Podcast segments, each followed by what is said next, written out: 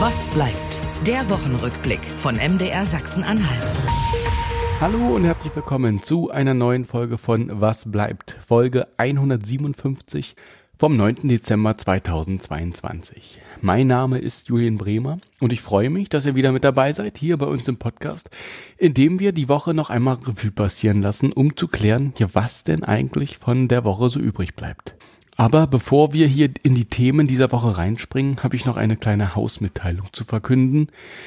Diese Ausgabe hier wird eine der letzten sein, zumindest in der Form, wie wir es kennen. Wir werden, was bleibt, zum Jahresende erstmal pausieren und dann im neuen Jahr überlegen, ob und wie es mit diesem Format weitergehen kann. Ja, die Gründe dafür, die will ich euch auch nicht vorenthalten, die sind vielfältig. Einerseits muss man ganz klar auch zur Kenntnis nehmen, dass das Interesse von euch, von den Nutzerinnen und Nutzern deutlich zurückgegangen ist und wir nicht mehr die Zugriffe auf diesen Podcast haben, die wir mal hatten. Ähm, und dann finde ich, muss man sich auch ganz klar ehrlich machen und daraus die Konsequenzen ziehen. In der Politik würde man sowas sagen wie, wir haben verstanden. Ähm, und andererseits ist es auch so, dass es bei mir beruflich auch andere Aufgaben im MDR dazugekommen sind und ähm, denen möchte ich mich zukünftig sehr intensiv widmen. Und das wiederum heißt für euch, da werden voraussichtlich so im Frühjahr 2023 neue spannende Podcasts kommen, ganz neue. Ähm, daher war es auch mein Vorschlag und auch mein Wunsch, diesen Podcast, also was bleibt, erst einmal zu pausieren. Wenn ihr Gedanken oder Meinungen dazu habt, dann schreibt uns das gern per E-Mail an wasbleibt.mdr.de und damit genug der Vorrede. Und wir steigen ein in die heutige Folge und das sollen unsere Themen sein. Aus und vorbei. Sachsen-Anhalt hat als erstes Land die Corona-Maßnahmen fallen gelassen. Warum dieser Schritt erfolgte, das erzählt uns gleich Lars Frohmüller. Und außerdem blicken wir nach Dessau. Dort gibt es Aufregung, weil der Stadtratsvorsitzende von Dessau-Rosslau, Frank Rumpf, zusätzlich auch in der Stadtverwaltung beschäftigt ist und dafür auch Zahlungen erhält. Diese Konstellation ist laut Landungsrechnungshof aber rechtswidrig. Hintergründe dazu hat später Daniel Salpius. Und damit würde ich sagen, gehen wir direkt rein ins erste Thema. In dieser Woche war es soweit. Auf die 18. Corona-Eindämmungsverordnung folgte keine 19. Auflage mehr. Damit endeten die länderspezifischen Corona-Maßnahmen, die unseren Alltag seit dem März 2020 mal mehr und mal auch weniger stark prägten. Wie es dazu kam, dass Sachsen-Anhalt als erstes Bundesland seine Maßnahmen fallen gelassen hat und welche Regeln aber trotzdem noch gelten, das bespreche ich jetzt mit meinem Kollegen Lars Frohmüller, der das Ganze in dieser Woche journalistisch für uns begleitet hat und dem auch schon recht früh aufgefallen ist, dass die bisherigen Maßnahmen in dieser Woche auslaufen und es doch gar keine neue Verordnung gibt. Grüß dich, Lars. Hallo, grüß dich. Ähm, ja, ähm, fangen wir von hinten an oder von vorne, je nachdem. Wir arbeiten uns von außen nach innen vor. Ähm, die Eindämmungsverordnungen sind Geschichte. Äh, vielleicht kannst du was zur Geschichte dazu sagen. Wie ist es dazu gekommen? Dass es Geschichte ist, naja, das wurde in der letzten Woche gab es so die ersten Gerüchte, weil äh, klar war, die Verordnung war auf den äh, 7. Dezember ausgelegt, 24 Uhr sollte sie auslaufen und ähm, in einer der vorherangehenden LPKs äh, wurde schon angedeutet, wir warten noch auf das Ergebnis äh, der Verkehrsministerkonferenz und dann anschließend auf das Ergebnis der Gesundheitsministerkonferenz. Und daraus gibt es dann eine Ableitung, brauchen wir noch mal eine Verordnung, müssen wir unsere anpassen oder es geht vielleicht auch eine ganz andere Richtung. Und schon am Donnerstag gingen die ersten Gerüchte um, naja, man wird sich wohl nicht im Kabinett einig. Ähm, es gibt wohl keine Möglichkeit, auf eine Verlängerung der Verordnung hinaus zu arbeiten. Treiber ist da die CDU, die sind ja schon seit Wochen unterwegs und versuchen, ähm, die Eindämmungsmaßnahmen Schritt für Schritt zurückzufahren, zurück zur Normalität. Die Überschrift hat ja auch die FDP. Und äh, auch die hatten sich vorbereitet, hatten sogar schon einen Antrag für den nächsten Landtag vorbereitet, wo genau die Rücknahme der Maßnahmen geplant waren und auch eine Enquete-Kommission. Da können wir gleich nachher nochmal kurz mhm. drüber sprechen, was das für eine Bedeutung hat. Und dann zeichnete sich ab, dass die SPD und da führend Peter Grimbenne mit ihrem Sozialministerium relativ isoliert dasteht, äh, im, mit dem Ziel, eine neue Verordnung auf den Weg zu bringen. Sie hat zwar Rückendeckung durch den Ministerpräsidenten, beide gelten ja als Team Vorsicht, aber genützt hat es am Ende nichts. Am Dienstag war dann spätestens klar, okay, Sachsen-Anhalt geht als erstes Bundesland, zumindest vom Termin her, aus den Corona-Verordnungen heraus und das Resultat, das haben wir ja jetzt vor uns. Genau, genau. Also sprich, man musste eigentlich gar nicht beschließen, äh, die Maßnahmen fallen zu lassen, sondern man hat einfach die bestehende Verordnung einfach abtropfen lassen, einfach auslaufen lassen. Genau. Kommen wir mal auf die Begründung des Ganzen. Wie wird denn das Ganze begründet? Ich meine, das macht man ja nicht, weil man irgendwie ähm, Lust, Lust darauf hat und so. Das ist ja auch äh, stichhaltig begründet. Was steckt denn dahinter? Ich glaube, da hat man sich viel Mühe gegeben, eine Konstruktion zu finden, die nach außen gut zu kommunizieren ist.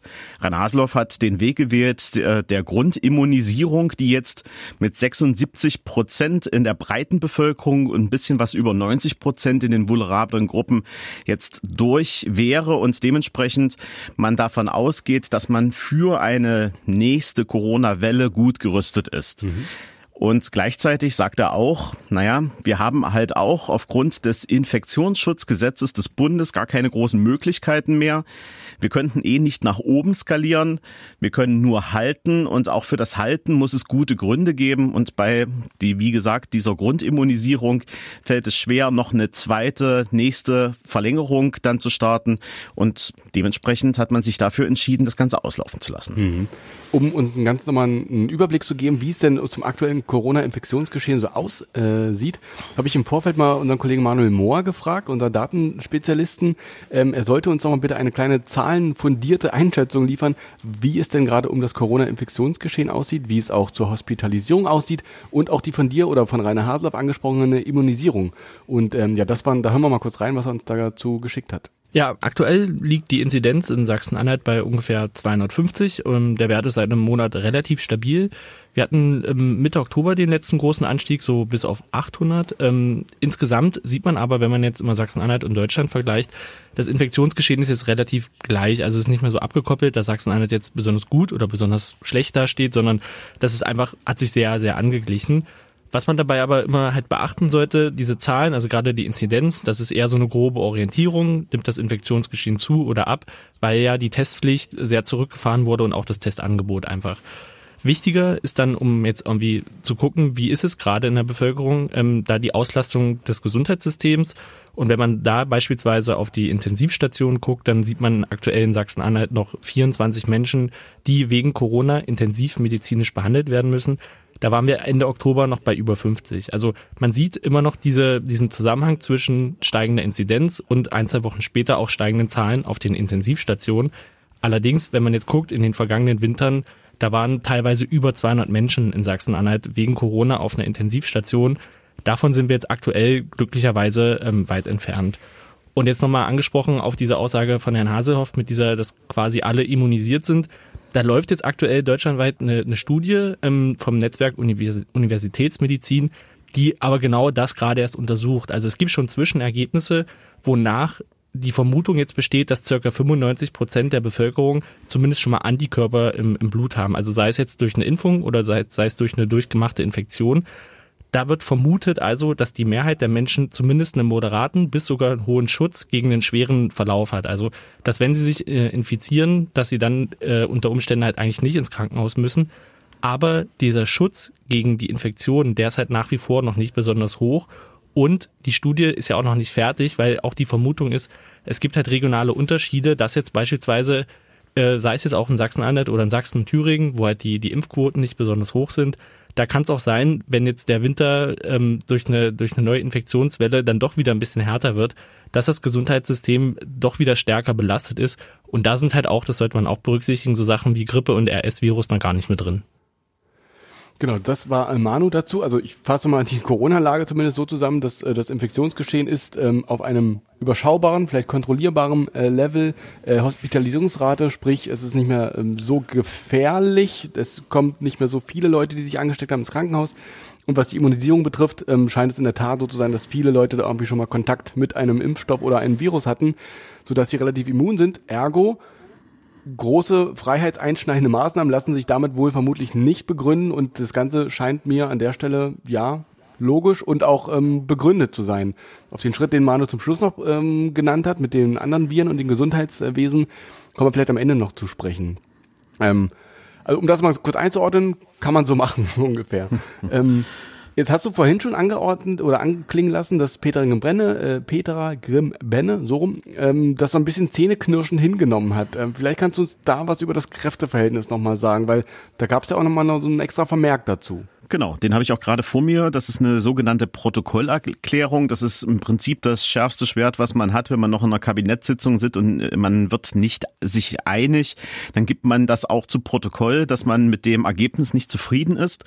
Und das äh, Ministerium für Arbeit, Soziales und Gesundheit und Gleichstellung weist aus fachlicher Sicht darauf hin, dass die Regeln der 18. SARS-CoV-2-Verordnung äh, auf jeden Fall bis zum 31. Dezember verlängert werden sollten. Das ist zumindest das, was Petra Gambenden auch noch äh, zum, zum Protokoll gibt. Insbesondere blickt sie natürlich auf die äh, Infektionsgefahr bei den vulnerablen Gruppen und natürlich auch, das hatten wir in den letzten Jahren auch immer als Problem, die Weihnachtsfeiertage, viel treffen sich, viel sehen sich. Ähm, da steigen die Zahlen erwartungsgemäß immer ein bisschen an. Und dementsprechend will man natürlich auch diese Tage abgesichert sehen. Und aus dem Grund hätte das Sozialministerium sich gewünscht, dass sie zumindest an dem Punkt bis zu den Feiertagen und äh, zum Jahresende hinaus noch ein wenig Sicherheit, gerade bei der Maskenpflicht in äh, ÖPNV etc. noch äh, Möglichkeiten hat. Hm. Grimbenner hat jetzt die einzige Möglichkeit genutzt, die sie jetzt zumindest da noch hat, die Isolationspflicht, also dass du und ich, wenn wir erkrankt sind und wir haben zu Hause einen positiven Schnelltest, dass wir zumindest da noch fünf Tage zu Hause bleiben müssen. Das ist jetzt noch die letzte Stufe, die noch geblieben ist am Ende und ähm, das wird wahrscheinlich jetzt auch noch eine Weile bestehen bleiben. Also da höre ich zumindest keine Signale, dass das abgeschafft wird. Mhm. Jetzt hat aber Rainer Haushoff ja auch gesagt, dass falls man jetzt irgendwie doch nochmal in eine Welle reinläuft, die nochmal irgendwie ein großes Ausmaß annimmt, dass man innerhalb von, ich glaube, 30 Minuten hat er gesagt, eine, Minuten, eine Verordnung ja. wieder scharf schalten könnte, ne? Ja, also das ist, ähm, das, das hören wir von Herrn Haselhoff immer wieder. Ähm, das Kabinett ist ja im Prinzip sozusagen für ihn innerhalb von äh, 24 Stunden auf 24 Stunden aktiv und könnte jederzeit, wenn er nachts anruft, zusammentreten. Und dann hatte man ja schon, äh, man musste das ein bisschen auseinanderklamüsern. Es gab ja 18 Hauptverordnungen und dann noch dementsprechende Unterverordnungen, die dann insgesamt jetzt 41 verschiedene Varianten auf den Markt gebracht haben. Und die könnte man jederzeit ziehen. Eine davon und sagen, okay, wir haben jetzt diese Situation, wir müssen das wieder scharf schalten. Das ist aber am Ende auch ein bisschen Augenwischerei, weil auch von diesen äh, insgesamt 41 Varianten sind ja einige auch beklagt worden. Da gibt's inhaltliche äh, Diskrepanzen über die letzten Wochen, Monate und Jahre. Ähm, also von denen wären auch nicht mehr alle wahrscheinlich sofort ziehbar, sondern ich denke eher, dass man dann wirklich über die letzten der letzten Monate nachdenken muss, denn es gilt auch weiterhin das Infektionsschutzgesetz. Daran muss sich sich auch das Land halten. Also es könnte auch nicht einfach so aus dem Hut irgendeine Verordnung mhm. ziehen, sondern die muss am Ende immer mit dem Bund abgestimmt sein. Und da gibt es aktuell gar nicht mehr so viele Möglichkeiten. Ein bisschen Augenwischerei, ein bisschen äh, prosaisch, aber am Ende, ich glaube nicht, dass Rainer Haselhoff nachts um zwei das Kabinett zusammenruft und sagt, jetzt ziehen wir eine Verordnung Nummer 28 aus dem Hut. Ja, aber ich finde, das ist in der Entwicklung schon irgendwie auch interessant. Aber wenn ich mich erinnern kann an den, äh, ich glaube, Februar, März ähm, 2020, wo das losging, wo Rainer Haseloff auch ja eine, auch ein einer, der mit vorgeprescht ist und gesagt hat, wir müssen in Sachsen-Anhalt besonders vorsichtig sein, weil wir eine besonders alte Bevölkerung haben und äh, die besonders schützen müssen. Und jetzt so als erstes Land, was wieder lockert. Also es ist immer, ähm, eine sehr interessante Entwicklung an der Stelle. Er ist getriebener seiner eigenen Fraktion. Das muss man aber auch klar sehen. Ähm, in der CDU-Fraktion gibt es sehr starke Bestrebungen, dass diese Verordnungen äh, vom Tisch kommen, vom Markt kommen. Und da gab es ja auch einen Führungswechsel ähm, mhm. von äh, Siegfried Borgward zu Guido Heuer.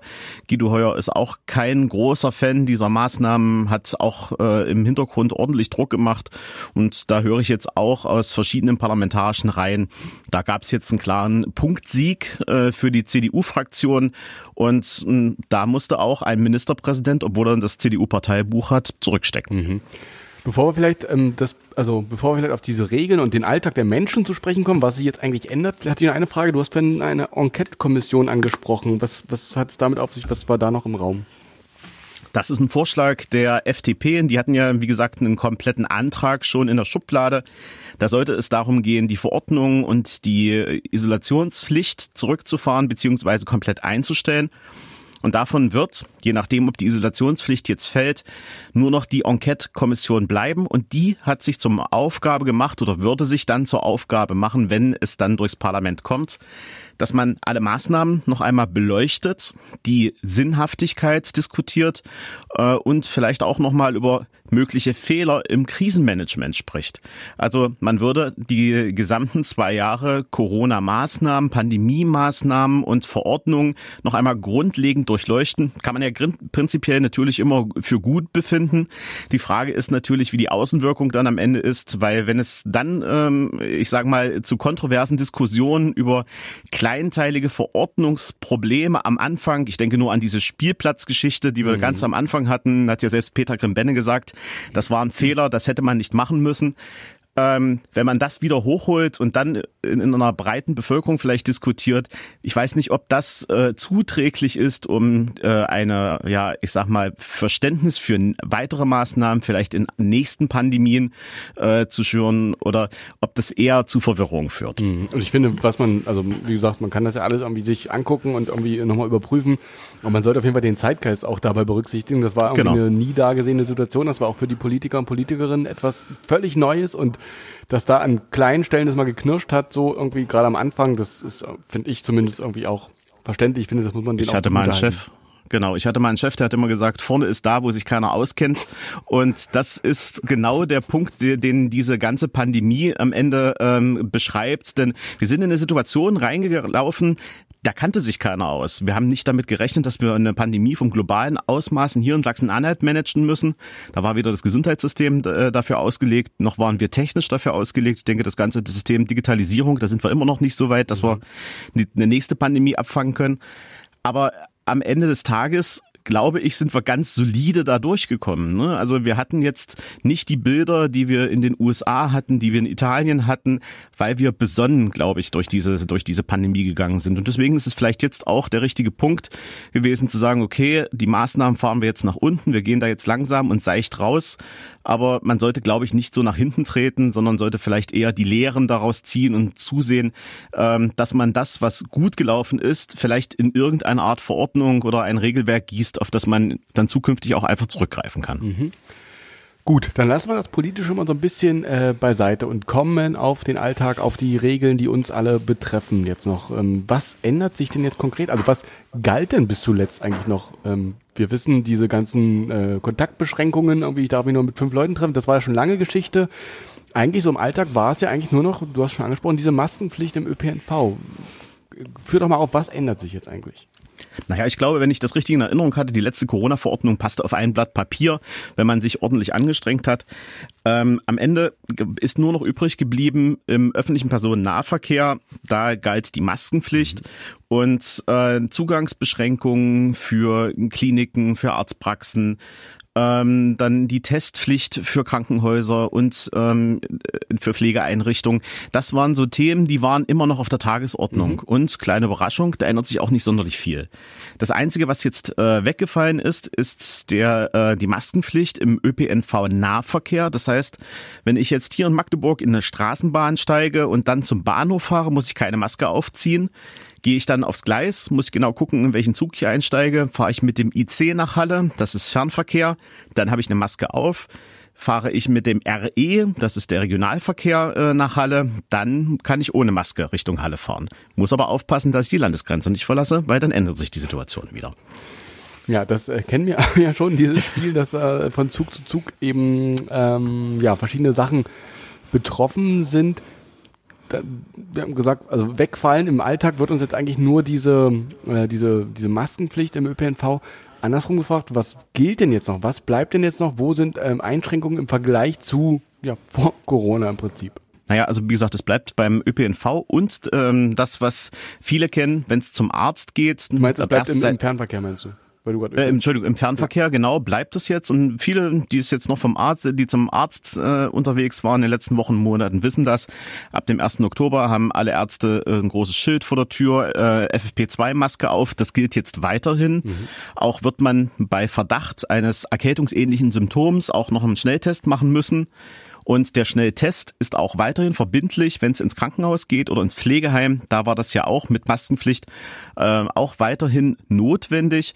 Und ähm, ich sag mal, was die Besucherbegrenzung, auch das hatten wir ja äh, in, in, im Livestream von NWR Sachsen-Anhalt, den wir diese Woche gestartet hatten, äh, als Fragestellung hineinbekommen, was ist denn, wenn ich jetzt ins Krankenhaus muss, wie viele Leute können da rein? Das entscheidet am Ende der Krankenhausträger ähm, aufgrund seiner aktuellen Situation, ob er möchte, dass viele Leute in sein Haus kommen oder wenige Leute ins Haus kommen, aber die, die rein wollen, die brauchen auf jeden Fall einen Test und brauchen auf jeden Fall eine Maske. Okay, also das bleibt noch bestehen. Grundlage dafür ist das Bundesinfektionsschutzgesetz, wenn ich das richtig äh, in Erinnerung habe. Genau, und das Ganze läuft auch noch bis zum April 2023. Also das ist jetzt der äh, einzige Stichtag, den wir aktuell fest haben. Alle, an, alle anderen Möglichkeiten, also sprich der Bund einigt sich, das vorauslaufen zu lassen. Vielleicht einigen sie auch die, die Länder in einer MPK, das jetzt nicht mehr greifen zu lassen etc. Alles das ist jetzt ein bisschen Kaffeesatzleserei, aber das Datum 7. April 2023 ist auf jeden Fall erstmal das Enddatum für das Bundesinfektionsgesetz und da bis dahin gelten definitiv die Maßnahmen, wenn sich nicht vorher noch eine andere Einigung einstellt. Mhm. Okay, dann danke schon mal für diese Ausführung an der Stelle. Jetzt würde ich gerne noch mal ein bisschen auf die Einschätzung, auf die Bewertung und Kommentierung des Ganzen kommen. Du hast im Instagram-Livestream, den du angesprochen hast, ähm, bei uns gesagt, dass es ähm, eine gute Entscheidung für Sachsen-Anhalt ist. Warum? Das habe ich vorhin gerade schon so ein bisschen angedeutet. Ich glaube, wir haben ja die Diskussion auch auf den Straßen gesehen. Ähm, die Menschen sind äh, mittlerweile ein wenig müde, was dieses äh, Umsetzen der Maßnahmen angeht. Und wenn die Eigenverantwortung sowieso nicht in vielen Stellen sowieso umgesetzt wird, beziehungsweise es wird nicht mal administriert. Also ich weiß nicht, ob du in der letzten Zeit mal in der Straßenbahn unterwegs warst, während die Verordnung noch galt, ähm, dass da eine Maskenpflicht herrscht. Ähm, das musste man aber auch nur durch die, äh, das hörte man nur durch die Durchsagen in der Straßenbahn äh, von den Gästen. Naja, da würde man sagen, da war es eher 50-50. Mhm. Und ähm, das führt ja auch dazu, es wird nicht kontrolliert. Das hatten wir ja auch während der Pandemie mit verschiedenen äh, Maßnahmen, die auf dem Papier sehr gut aussahen, wo aber sowohl äh, Innenexperten als auch Polizisten selbst gesagt haben, wir haben gar nicht das Personal, um das zu mhm. prüfen, um das zu kontrollieren. Also ich sage nur die berühmt-berüchtigten fünf Personen in einem Haushalt. Wie willst du das prüfen? Da musst du in jeder Tür klingeln und sagen, ja, hallo, wie viel sind jetzt bei mhm. Ihnen gerade in der Wohnung? Das war von Anfang an gut fürs Papier, aber fachlich, also äh, handwerklich gar nicht umzusetzen. Und somit sind wir jetzt bei einem Minimum runter, wo ich denke, das ist an den Punkten, wo es jetzt noch greift, also in den Krankenhäusern und in Pflegeeinrichtungen, ich glaube noch sehr richtig und wichtig, weil wir haben nicht nur Corona, wir haben auch andere Infektionskrankheiten. Das kann uns nur helfen, wenn da nicht alles äh, in die Pflegeheime und die Krankenhäuser hineingetragen wird die Diskussion an den Schulen, da gibt es ja immer noch äh, Befürworter einer Maskenpflicht und Gegner einer Maskenpflicht. Und ich glaube, da wird man nie auf einen gemeinsamen Nenner kommen. Ähm, aber jetzt, so wie es jetzt ist, glaube ich, ist es zumindest ein guter Kompromiss. Die Frage ist, wie lange wollen wir die nächsten Maßnahmen noch laufen lassen? Und da würde ich eher dann auf die Fachlichkeit warten und auf solche Auswertungen, die Manuel angesprochen mhm. hat. Also, dass wir auch mal wirklich mit Zahlen arbeiten können und nicht nur mit Gefühlen. Ja, das ist immer eine gute Idee, finde ich. Und ähm, ja, ich bin da so ein bisschen zwiegespalten. Also es ist, ähm, ich kann das verstehen, wenn man sich die Corona, allein nur das Corona-Infektionsgeschehen äh, anschaut, würde ich sagen, das kann man so vertreten, das ist, ähm, ja, ne, kann man so machen, es, es ist begründbar. Allerdings, und das ist so ein bisschen das Problem, jetzt kommen wir in den Winter, du hast die Weihnachtszeit angesprochen, da wird es wahrscheinlich wieder ein bisschen hochgehen. Ähm, da, ich meine, und es, wir sind ja eigentlich, reden de facto eigentlich nur noch über eine Maske in, in, in Bahn und, und Regionalbahnen, ja ja, die ich bin auch Pendler und äh, das nervt, aber es ist auch nicht so schlimm. Und wir haben halt gerade nicht nur Corona, sondern eben auch RSV und Grippe und da hätte so eine Maske schon noch vielleicht das so ein bisschen eindämmen können. Allerdings, und das weiß ich halt auch, sind diese Maßnahmen auf Corona bezogen und für RSV braucht es wahrscheinlich, vermute ich mal, wieder juristisch andere Argumentationen und Papiere ja. und Ausformulierungen. Ähm, das macht es nicht einfacher, das äh, irgendwie dann in die Tat umzusetzen. Naja, es ist so ein bisschen zwiegespalten und ich hoffe einfach nur, dass uns das ähm, im Winter jetzt nicht um die Ohren fliegt und wir da jetzt irgendwie mhm. alle gut durchkommen. Gut. Ich glaube, dann können wir hinter dieses Gespräch einen Haken hintermachen. Wir haben jetzt verstanden und wissen jetzt, was gilt und warum was gilt. Und wir können zur letzten Frage kommen, die wie immer lautet. Und was bleibt? Ja, ganz viel Eigenverantwortung, würde ich sagen. Denn ähm, das ist das, was äh, auch über dem Papier der, des Landes steht. Das Land setzt auf Eigenverantwortung. Und ich glaube, genau das gilt jetzt auch für dich und für mich. Und wir müssen selbst lernen, mit der Situation umzugehen und Situationen auch einzuschätzen. Brauche ich jetzt eine Maske? Ist das jetzt voll oder nicht? Und vor allen Dingen sollte ich meinen Virenschutz, meinen Immunschutz regelmäßig aktualisieren. Denn die Krankheit, die wird uns jetzt nicht verlassen. Corona wird bleiben. Ähm, die Frage ist, wie weit wir es dann am Ende auch weiter ausbrechen lassen oder selbst unter Kontrolle halten. Das sagt Lars Frohmüller. Mit ihm habe ich darüber gesprochen, warum Sachsen-Anhalt als erstes Land seine Corona-Maßnahmen ja hat fallen lassen und ähm, was jetzt noch gilt. Lars, vielen Dank für deine Zeit und für deine Einschätzung. Gerne. Nachdem wir hier gerade ein landesweites Thema besprochen haben, zoomen wir mal rein in ein ganz bestimmtes Gebiet und wir schauen nach Dessau. Dort gibt es nämlich Ungereimtheiten in der Kommunalpolitik. Frank Rumpf von der CDU ist Ortsbürgermeister von Rottleben, einer Ortschaft in Dessau-Rosslau. Er ist außerdem auch Stadtratsvorsitzender von Dessau-Rosslau und als solcher ist er demokratisch legitimiert, die Stadtverwaltung zu kontrollieren. Allerdings ist er selbst auch Teil eben dieser Stadtverwaltung und zwar als Leiter des Referates 09 örtliche Verwaltung Rottleben und er bezieht auch Geld von der Stadt. Ihr seht, da ist viel drin, das ist ein bisschen komplex und das alles auseinanderzudröseln, das habe ich mir vorgenommen, jetzt mit meinem Kollegen Daniel Salpius zu schaffen. Er hat diesen Fall recherchiert und erklärt uns jetzt, was es mit dieser ganzen Nummer auf sich hat. Sei gegrüßt, Daniel. Ich grüße dich, Julian. Ähm, ja, ich habe es, glaube ich, einfach schon sehr viel äh, Begriffe, Orte und Funktionen genannt. Wir müssen das mal klarziehen, äh, was da jetzt eigentlich passiert ist. Ähm, also, Ortsbürgermeister von Rottleben, das ist glaube ich klar, ist so ein kleiner, so eine kleine Gemeinde, da ist er der, der örtliche Bürgermeister. Äh, Stadtratsvorsitzender von Dessau-Rosslau, ehrenamtlich auch, soweit so gut, alles klar. Also er ist im Stadtrat und äh, leitet dort die Geschicke des Stadtrates, der das, was in der Stadtverwaltung äh, so passiert, mit kontrolliert und überwachen soll. Aber er ist auch gleichzeitig in der Stadtverwaltung beschäftigt. Und da beginnen jetzt die Probleme. Ist das soweit erstmal korrekt?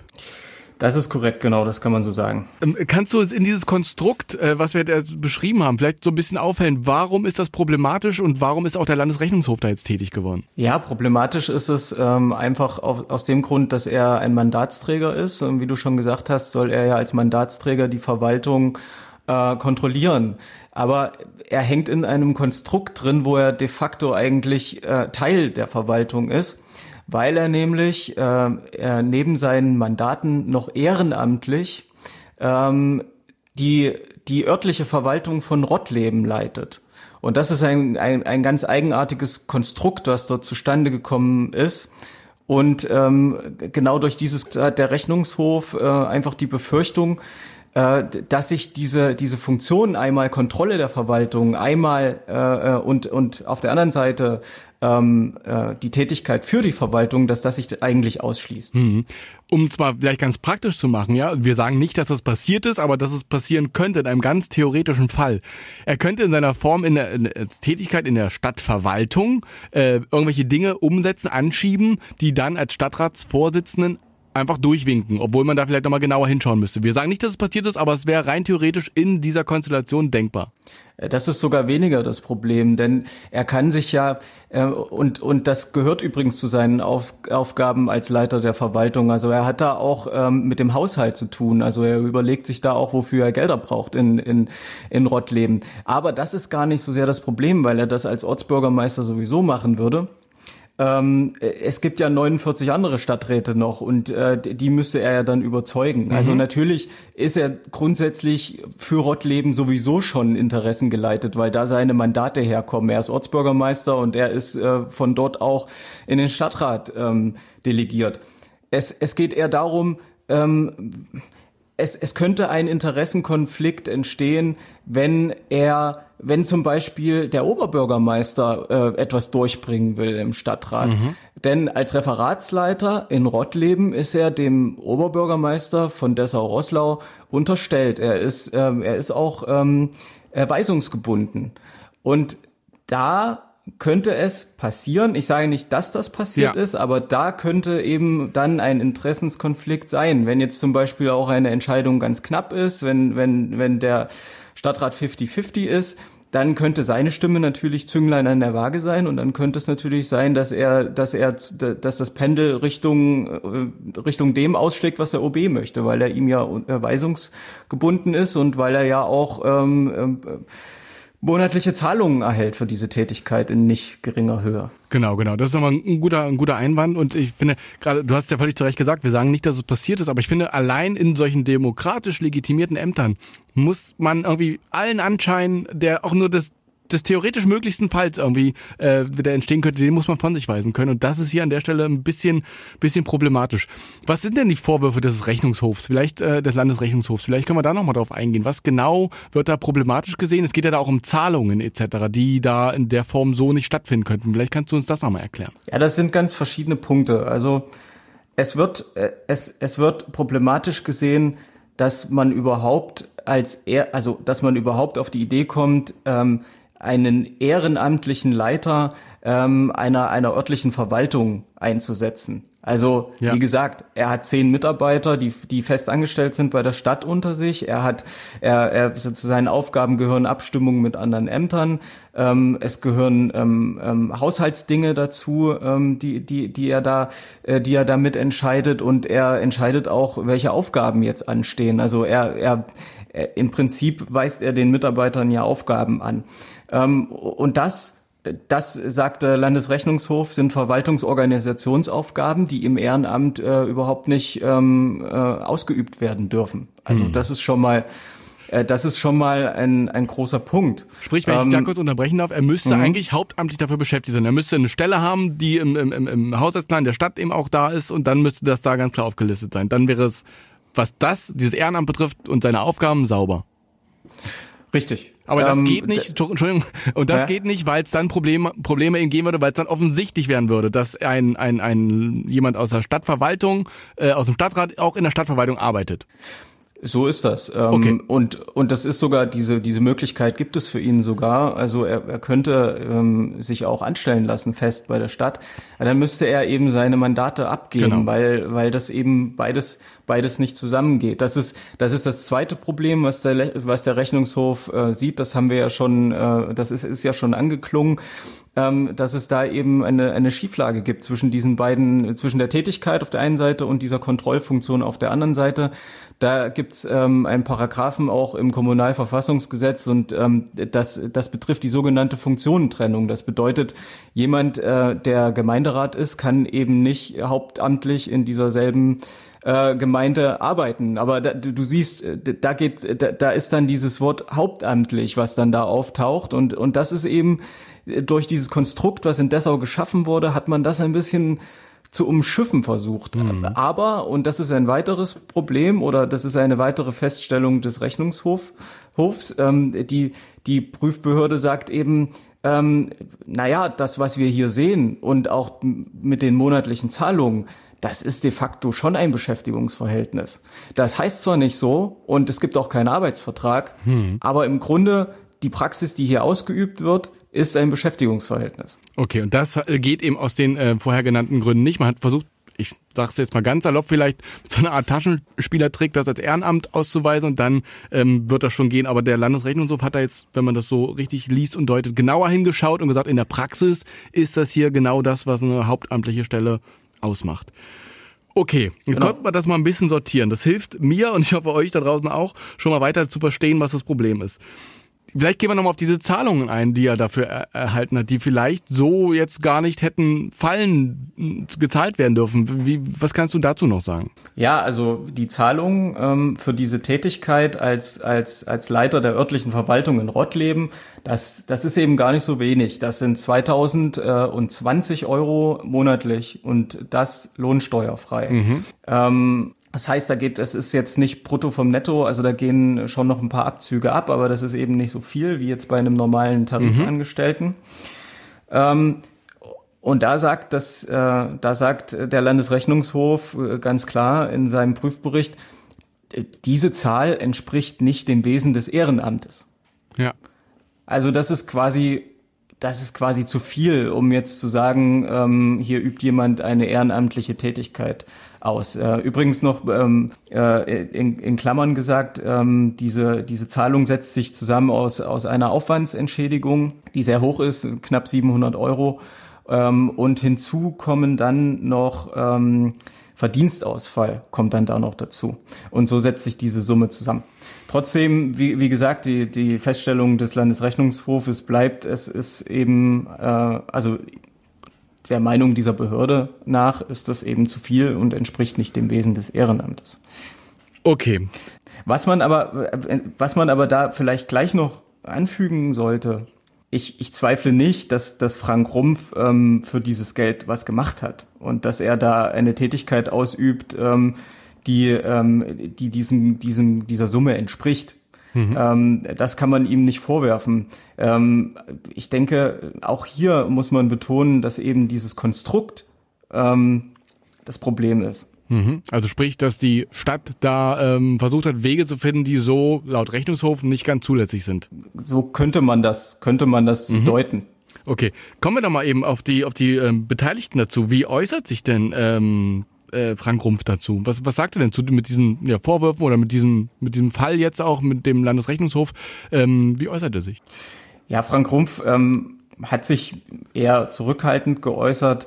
Ähm, grundsätzlich ähm, ging es ihm auch darum zu sagen, dass seine Unabhängigkeit, dass er die nicht beeinträchtigt ähm, sieht von, von, von diesem ganzen Konstrukt. Äh, dafür hat er, hat er mehrere Gründe angeführt. Ähm, er sagt eben, äh, erstens sei er eben auf diese Zahlungen nicht angewiesen finanziell. Zweitens ist, ist er trotzdem oder sei er trotzdem nicht, ähm, äh, ja, also er arbeitet trotzdem nicht in der Kernverwaltung von Dessau-Rosslau. Und ähm, er sagt, er hat mir auch gesagt, ähm, wenn er, wenn es ihm aufs Geld ankommen würde, dann, dann wäre er längst äh, angestellt richtig bei der Stadt, dann hätte er das quasi ähm, forciert, ähm, angestellt zu werden, hätte seine Mandate abgegeben und dann, das ist jetzt seine Einschätzung, hätte er für dieselben Tätigkeiten noch mehr verdienen können als jetzt durch dieses äh, Konstrukt, durch diese äh, Aufwandsentschädigung und den, äh, ja, diesen Lohn, Lohnausgleich da. Mhm. Bleibt aber trotzdem noch das, was wir eingangs gesagt haben. Ne? Es gilt bei demokratischen Ämtern auch nur jeden Anschein, dass da irgendwas gemauschelt werden könnte. Wie gesagt, das muss ja gar nicht so sein. Du hast ja auch gesagt, du bezweifelst auch nicht, dass der was tut für sein Geld, aber der Anschein bleibt irgendwie trotzdem und dass der äh, mit jeder äh, ja mit jeder Wehrhaftigkeit abzuweisen ist, der, das bleibt ja trotzdem und der der der Vorwurf ähm, bleibt dann an der Stelle trotzdem. Jetzt haben wir Frank Rump gehört. Was sagt denn die Stadt Dessau dazu, die ja, ja da nicht ganz unbeteiligt ist in, in Form dieses Konstruktes? Ja, Dessau ähm, habe ich angefragt. Ähm, die, die wollten sich äh, zu meinen Fragen überhaupt nicht äußern. Ähm, dort kam von der Pressestelle nur der Verweis auf, ähm, auf, auf eine Stellungnahme zu dem Prüfbericht. Diese Stellungnahme ist äh, diese Woche dann in den Stadtrat auch gekommen. Das wird dort beschlossen. Ähm, diese Stellungnahme besagt im Prinzip nur, wie man jetzt damit umgeht ähm, oder damit umgehen will mit dieser Kritik vom Rechnungshof. Und ähm, es ist schon bezeichnend, ähm, dass man im Prinzip dem Rechnungshof oder der Forderung des Rechnungshofs folgt. Ähm, der Rechnungshof sagt, ähm, ihr habt die Zahlung sofort einzustellen ähm, und das, das, ähm, das Beschäftigungsverhältnis äh, zu beenden. Und genau das macht die Stadt. Also zum, zum 1. Januar ähm, ist Frank Rumpf äh, dann nicht mehr Leiter der örtlichen Verwaltung. Mhm. Das ist er übrigens seit 2006 dann gewesen. Ähm, und es wird jetzt ein, ein Verwaltungsmitarbeiter dorthin gesetzt, um, um diese örtliche Verwaltung ähm, dann als Außenstelle äh, zu leiten. Okay, und ähm, hat das auch noch nachträglich Konsequenzen, also dass die bisher getätigten Zahlungen da irgendwie noch angefasst werden oder zurückgefordert werden oder weiß ich nicht was? Ähm, kann das passieren? Also es, es, das ist möglich. Also im Prüfbericht steht zum Beispiel, ähm, dass wenn das jetzt als, als Entgelt ähm, gewertet würde noch, ähm, diese Zahlungen, dass dann zum Beispiel Nachzahlungen, also Steuernachzahlungen mhm. auf Frank Rumpf zukommen könnten. Ähm, wie das praktisch aussieht, äh, kann ich kann ich überhaupt nicht einschätzen und kann ich auch äh, kann, kann ich auch nicht beantworten. Das, ich denke, es, es wird da keine rechtliche Klärung geben ähm, zu dem Fall, weil die Stadt sich jetzt einfach dem äh, dem Ergebnis des Prüfberichtes äh, anschließt und äh, dem jetzt nachkommt. Mhm. Ähm, ich kann es aber auch nicht einschätzen. Vielleicht wird es auch noch trotzdem gerichtlich erklärt, dass, ähm, geklärt. Äh, das, darauf wird es am okay. Ende ankommen. Okay. Jetzt hast du gerade gesagt, seit 2006 ist er Leiter dieser Verwaltung. Ist er seitdem auch schon Ortsbürgermeister bzw. Stadtratsvorsitzender? Also seit, seit wann besteht dieses Missverhältnis, dieses Doppelverhältnis, sage ich mal? Naja, Doppelverhältnis besteht schon lange. Also Frank Rumpf ähm, ist jetzt noch nicht so lange Stadtratsvorsitzender. Ähm, damals war es noch nicht. Ähm, Ortsbürgermeister war er damals schon. Ähm, logischerweise, sonst hätte er, wäre er da nicht reingerutscht in diese Tätigkeit. Ähm, und äh, Stadtrat ist er aber auch schon länger. Also okay. diese, diese, dieses Doppelverhältnis, das, das besteht schon jahrelang auf jeden Fall. Okay, das ist bislang noch keinem aufgefallen oder warum wird das jetzt beendet nach, weiß ich nicht, mehreren Jahren? Ja, auch das ist ein bisschen kompliziert, weil diese, dieses, dieses Konstrukt stammt noch aus dem Jahr 2004. Damals wurde Rottleben eingemeindet äh, zu Dessau-Rosslau. Und damals hat man mit sogenannten Letters of Intent ähm, ein paar Regelungen getroffen, die eben genau das betreffen oder die genau den Ortsbürgermeister betreffen, was der dann eigentlich äh, machen soll. Mhm. Und da wurde eben die, äh, die Möglichkeit eingeräumt, ehrenamtlich, äh, in Anführungsstrichen, ähm, ehrenamtlich ähm, Leiter der, ähm, der örtlichen Verwaltung von Rottleben zu werden. Ähm, Jetzt, jetzt ist auch das Ding, dass solche Vereinbarungen damals auch durchaus noch im Rechtsrahmen waren. Mhm. Ähm, das hat sich aber spätestens 2014 geändert. Damals wurde, äh, wurde die, wurden die Gesetze geändert. Und seitdem gibt es, gibt es für diese Vereinbarungen auch gar keine Rechtsgrundlage mehr. Und seitdem, by the way, ähm, sind eigentlich auch örtliche Verwaltungen gar nicht mehr vorgesehen in Sachsen-Anhalt. Okay, aber die haben wir in Rottleben noch? Die haben wir in Rottleben noch, genau. Auch das übrigens ein Punkt, den der Rechnungshof äh, kritisiert. Aber wieso, wie, wieso man an diesem Konstrukt festgehalten hat, also das war auch eine Frage an die Stadt Dessau-Rosslau meinerseits, ähm, keine Antwort. Also ich, ich kann es nicht, nicht beantworten. Aber spätestens äh, da wurde das dann schwierig, das Konstrukt, und tatsächlich hat ähm, Dessau-Rosslaus Rechnungsprüfungsamt 2016 darauf hingewiesen, also genau auf dieses mhm. Missverhältnis, also vor allem auf das Missverhältnis zwischen Mandaten und der Tätigkeit. Aber passiert es nichts?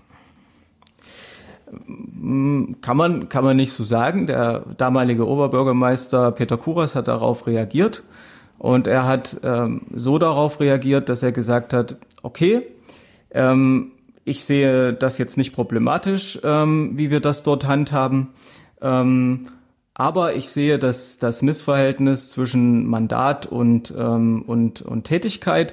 Aber Herr Rumpf ist, ist wichtig für uns, dass er in, in, im Stadtrat bleibt. Also er ist halt ein, ein angesehenes Stadtratsmitglied und seine Arbeit wird geschätzt. Und deswegen ähm, stufen wir Herrn Rumpf jetzt von 20 Stunden auf 19 Wochenstunden runter. Und deswegen sei das dann unstrittig ähm, keine, keine hauptamtliche Tätigkeit mehr. Denn auf dieses hauptamtlich wird ja immer abgestellt, äh, wenn es um, um diese ähm, äh, um, um diese Funktionentrennung geht. Okay, also das klingt jetzt wirklich nach einem Taschenspielertrick und mit dem hat man sich dann äh, quasi dieser, dieser Regelung mit dem Hauptamtlichen entzogen. Genau. Genau, so hat man das gemacht, wobei, äh, wobei man man immer noch, ich, also ich weiß immer noch nicht, ob das trotzdem rechtssicher wäre, wenn man das jetzt juristisch klären würde. Denn ähm, kann man wirklich ein Referat leiten, wenn man, also kann man das wirklich im, im Nebenamt oder in, im, im Ehrenamt machen? Also äh, es, es bleibt eben die Frage, die müsste halt geklärt werden, ob ähm, jemand, der ein Referat leitet, leitet, nicht sowieso das hauptamtlich macht. Mhm. Ob man, ob man überhaupt sagen kann, okay, das, das kann man anders ja. als hauptamtlich machen. Ja. Und äh, ja gut, jetzt hat auch nach dem äh, Bericht des Landesrechnungshofs ja auch die äh, Stadt der Rossau jetzt Änderungen, wie du geschildert hast, ähm, vorgenommen und ähm, dieses Verhältnis am 1.1. verändert ähm, zum neuen Jahr. Genau. Ich glaube, dann konnten wir das Ganze ein bisschen, also nicht nur ein bisschen, sondern ziemlich gut aufdröseln, hoffe ich zumindest. Äh, ihr konntet dem Ganzen folgen. Ähm, ich bin zumindest ein bisschen schlauer und äh, ein paar Fragezeichen und haben sich geklärt und Knoten gelöst. Und wir können zur letzten Frage kommen, die wie immer lautet in diesem Podcast. Und was bleibt? Ich denke, dieser Fall zeigt ähm, exemplarisch eben, dass, dass in, in manchen ähm, Kommunen Regelungen bestehen, die eben nicht so ganz, ich sag mal, die eben fragwürdig sind. Ähm, da werden Sachen gemacht, da gibt es, da gibt es vielleicht auch gute Gründe dafür, die aber eben mit bestimmten Prinzipien nicht übereinstimmen. Ähm, und äh, insofern ist es gut, wenn, wenn Medien da auch drüber berichten und da auch einen Blick drauf haben, ähm, weil von, von dem ganz, ich sag mal, ich mag zwar diese, diese Wendung nicht, aber vom, vom ganz normalen Bürger, von der ganz normalen Bürgerin wird eben auch äh, große Exaktheit erwartet, äh, gerade von, von, von Seiten der Verwaltung, von Seiten der Bürokratie. Und äh, so müssen das dann eben die, die Wähler von, von ihren Verwaltungen genauso erwarten, dass da mit großer Exaktheit äh, sich an die Regeln gehalten wird. Das sagt Daniel Salpius. Mit ihm habe ich darüber gesprochen, was es mit diesem merkwürdigen Doppelverhältnis da auf sich hat in Dessau-Rosslau und in Rottleben. Frank Rumpf ist dort äh, Ortsbürgermeister, Stadtratsvorsitzender von Dessau-Rosslau und aber auch Leitung einer Verwaltungseinheit. Daniel, vielen Dank für deine Zeit und für deine Einschätzungen. Sehr gerne, Julian. Ja, damit kommen wir zum Ende dieser Folge. Ich hoffe, ihr hattet beim Hören genauso viel Freude wie wir beim Produzieren. Und ja, am Ende bleibt es mir nur einmal mehr übrig, mich zu bedanken für eure Zeit und für eure Aufmerksamkeit. Mein Name ist Julian Bremer. Wir hören uns nochmal wieder in der kommenden Woche. Bleibt uns treu. Ich würde mich freuen. Was bleibt? Der MDR Sachsen-Anhalt Wochenrückblick.